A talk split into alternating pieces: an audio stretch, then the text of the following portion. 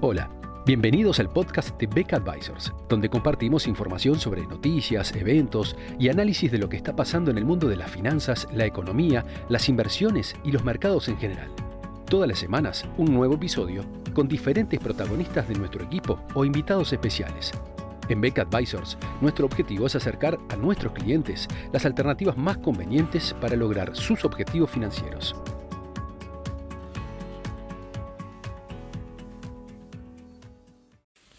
La reunión del pasado 25 y 26 de enero del Comité de Política Monetaria de la Reserva Federal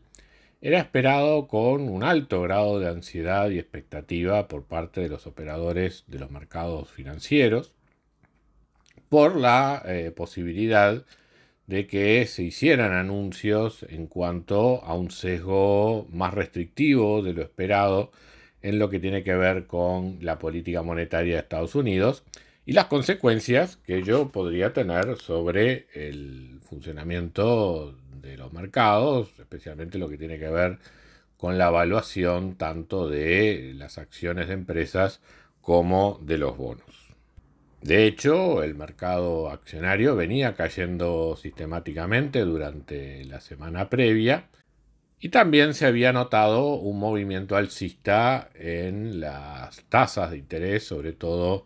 en los tramos de la curva de rendimientos que llegaban fundamentalmente hasta los, hasta los 10 años. Tan grande era el temor de lo que pudiera anunciar la Reserva Federal que eh, aún con resultados de empresas relativamente positivos, como los que se venían observando hasta el momento, de todas maneras la reacción del mercado era negativa, este, dando de esa manera a entender de que se debían producirse resultados estelares por parte de las, de las empresas en el cuarto trimestre de 2021 para compensar el, sentimiento de incertidumbre que eh, generaba la reunión de la Reserva Federal. Pues bien, el 26 de enero llegó, el comunicado de prensa de la reunión se dio a conocer emitiendo decisiones y señales sobre el futuro de la política monetaria que en buena medida estaban en línea de lo que de nuestra parte esperábamos y en un tono que uno podría considerar como de verdaderamente blando en general. En la jerga financiera y económica suele caracterizarse a los bancos centrales como de hawkish o dovish, esto es como halcones o, blandos, en, la terminología más eh, local, por lo general esos mismos términos los referimos como halcones o palomas. Y bueno, dentro de esa caricaturización, eh, ciertamente el mensaje de la Reserva Federal sonaba más a paloma que, que halcón. Pero, para nuestra sorpresa, eh, y sobre todo después de la conferencia de prensa del presidente de la Reserva Federal, de, Jerome Powell, eh, hubo una reacción negativa en los mercados y numerosos comentarios de muchos analistas en cuanto a cierta sorpresa por el tono agresivo, el tono de halcón de, eh, de, la, de la Reserva Federal. Al punto que, por ejemplo, días después, prestigioso semanario británico The Economist, por simplemente por citar un ejemplo, eh, en una nota referida a este tema y a la caída que habían tenido los mercados bursátiles, eh, justamente la titulaba en la línea de se terminó, se terminaron los tiempos del, del dinero gratis. Esa reacción a nivel político, a nivel periodístico, a nivel académico, eh, realmente me llamó la atención y bueno, fue lo que me, de alguna manera me motivó a, compartir algunas reflexiones con ustedes. La evaluación de la instancia de la política monetaria en Estados Unidos eh, la, podíamos hacer a través de tres elementos. Uno, eh, el tapering, o sea, la velocidad a la cual la Reserva Federal viene reduciendo sus compras de papeles públicos. El segundo, la suba de tasas de interés, o sea, cuándo se va a producir en el tiempo y a qué ritmo. Y el tercero, lo que eh, en la jerga financiera se ha llamado el, quantitative tightening, por oposición a lo que fue en su momento el quantitative easing, que es precisamente eh, ya no la compra de valores públicos por parte de la Reserva Federal, sino el desarmado de su stock de, activos eh, a lo largo del tiempo. Este último elemento también preocupaba mucho al mercado, tanto o más que la propia suba de tasa de interés, por el temor de las repercusiones que ello podía tener sobre la liquidez en el mercado, en la medida que al, deshacerse de, títulos de su, cartera, la contrapartida en el balance de, la Reserva Federal es justamente la reducción de la, emisión de los pasivos monetarios de la, de la autoridad monetaria que eso eventualmente pudiera generar problemas de liquidez que también afectaran negativamente el funcionamiento de los mercados. Entonces, a los efectos de evaluar esta, esta última reunión de la Reserva Federal, veamos en qué medida tuvimos sorpresas o, eh, o, gestos agresivos, por llamarlo de alguna forma, en estos, en estos tres factores. Empezando por el primero, que es el tapering, o sea, la reducción en el ritmo de compras, esto es la reducción en el incremento de la, del balance, o sea, todavía no estamos hablando de, caída del, de los activos de la Reserva Federal, sino de una reducción en el incremento de los activos. Esa venía produciéndose desde hace ya varios meses a lo largo del año 2021 eh, en cada reunión de la Reserva Federal se anunciaba una nueva reducción en, los, en el periodo entre reuniones siguiente.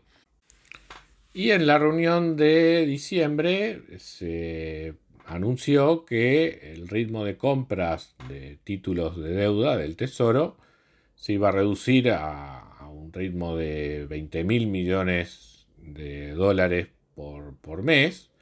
eh, empezando en enero en compras por 40 mil millones, que después irían bajando a 20 mil millones en febrero y a cero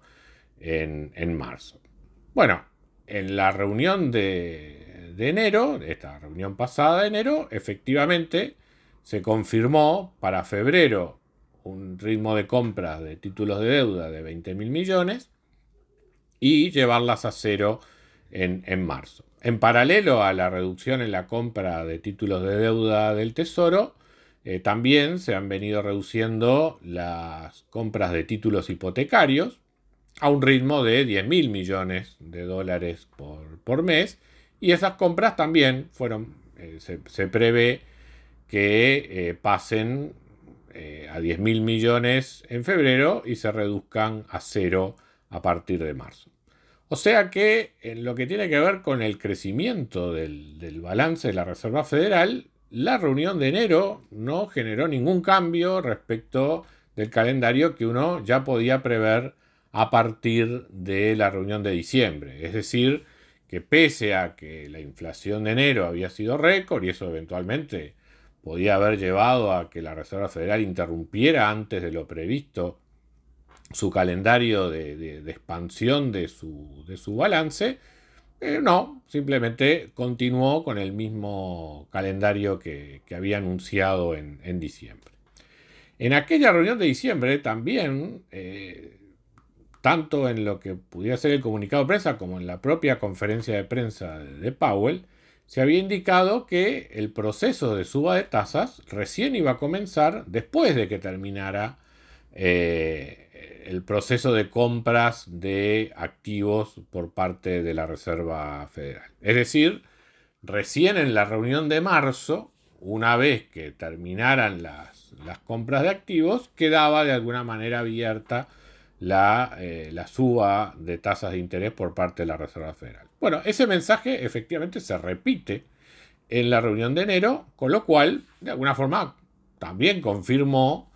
que eh, está abierta la posibilidad de que en marzo haya un aumento de tasas de interés.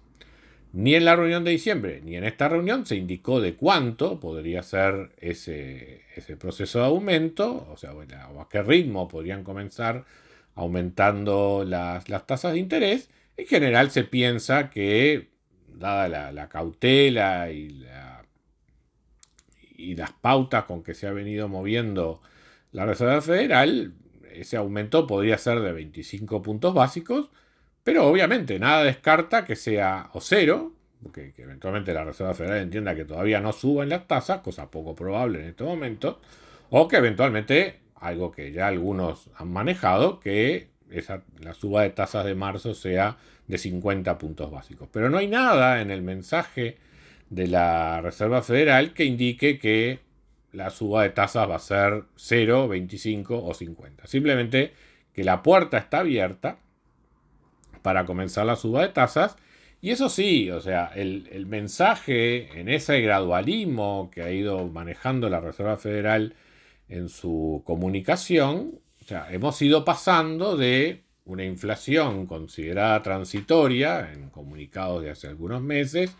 a una inflación que ya algún comunicado posterior consideró que los efectos de oferta que están afectando a la inflación eh, quizás sea un poco más duradero de lo esperado al principio. Eh, y en, esta último, en este último comunicado ya no solamente aparecen factores de oferta, sino también se mencionan factores de demanda.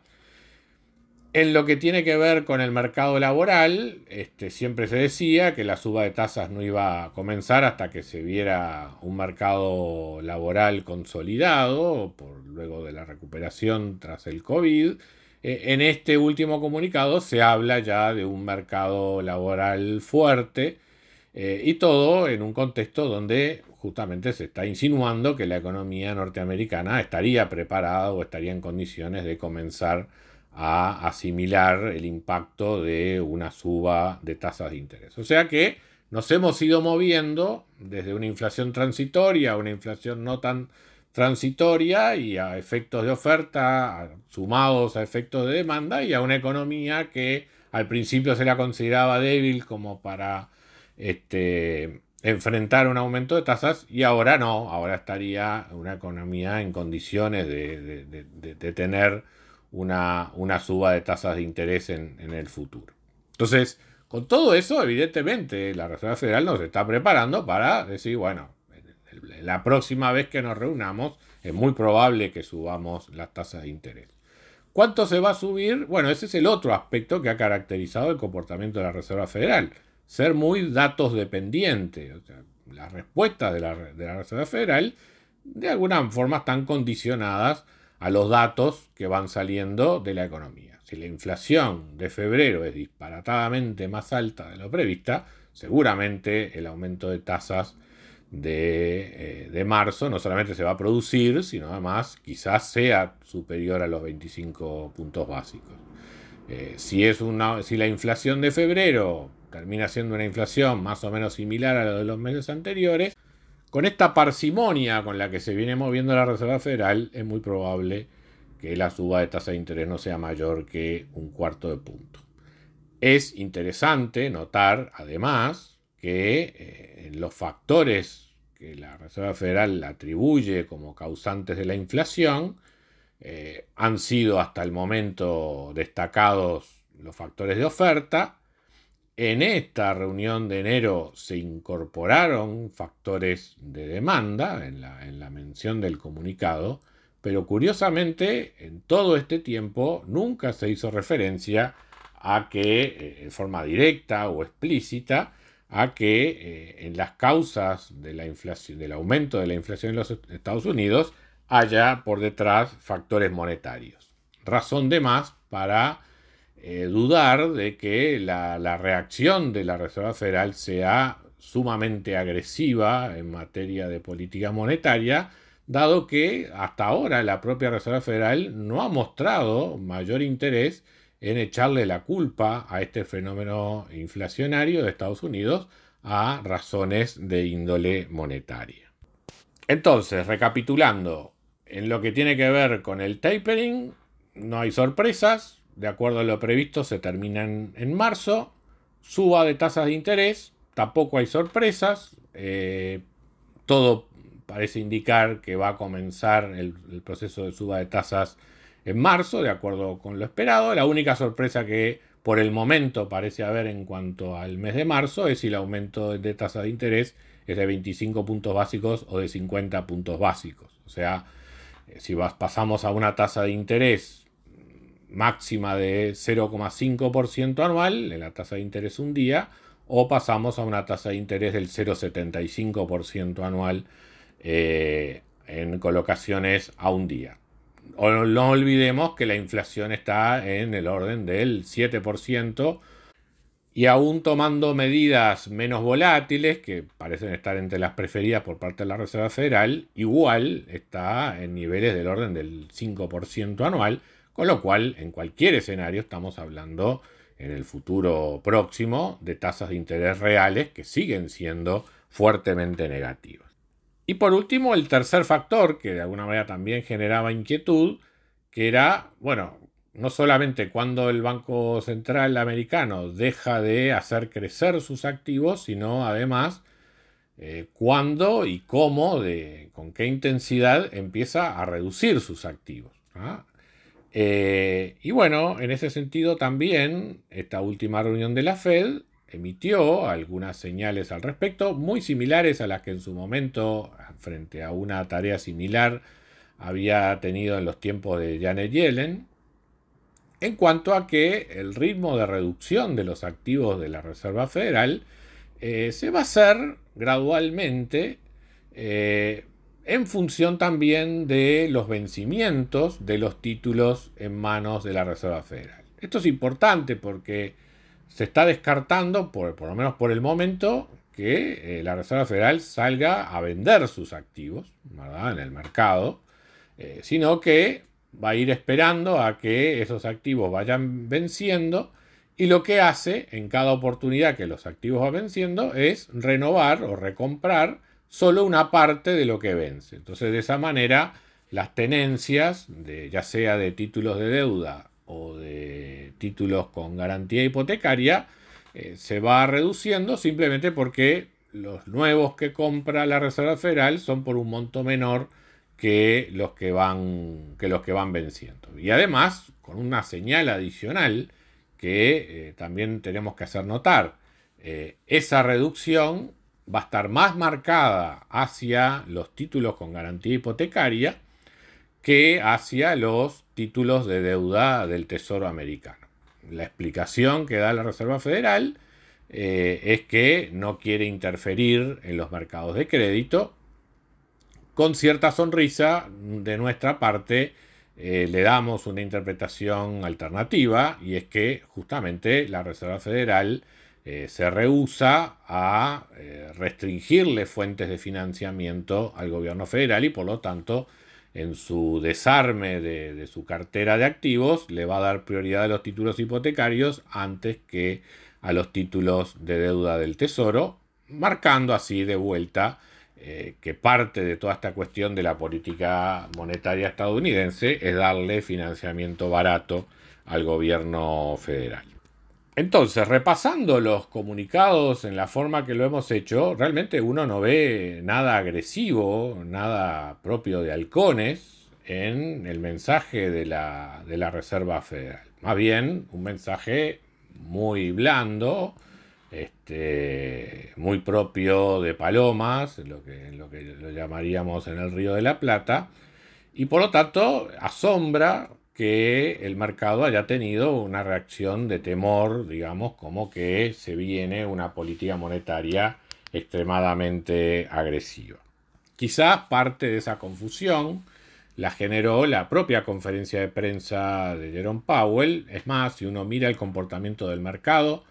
eh, hasta el momento en que se emitió el comunicado, el mercado iba al alza con bastante fuerza el, el pasado 26 de enero y a medida que eh, comenzó la, conferencia de prensa y esta fue avanzando, el mercado fue perdiendo, fue revirtiéndose e incluso después de haber empezado con ganancias ese día, terminó con pérdidas relativamente importantes. Eh, la confusión aparentemente vendría por el lado de que eh, justamente Powell fue muy ambiguo en sus respuestas en cuanto a el número de aumentos de tasas que podían darse durante el año 2022 o si se descartaban aumentos de tasas de más de 0,25 en alguna de las reuniones.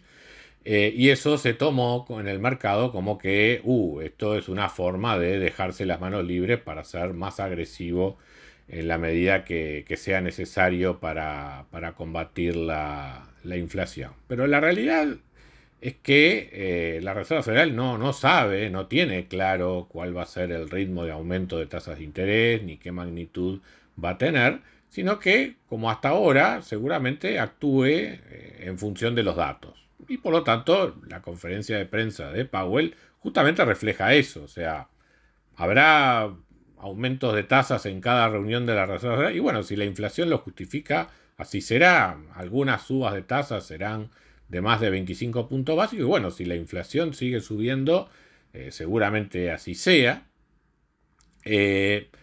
pero no porque la, Reserva Federal realmente esté adoptando un tono agresivo, sino de nuestro punto de vista es exactamente lo contrario. O sea, la Reserva Federal no quiere ser agresiva además y por lo tanto se planta a través de, una, de un proceso muy gradual de, de cambio de la política monetaria y solo lo acelera o lo vuelve más intenso en la medida que los datos lo justifiquen. De nuestro punto de vista,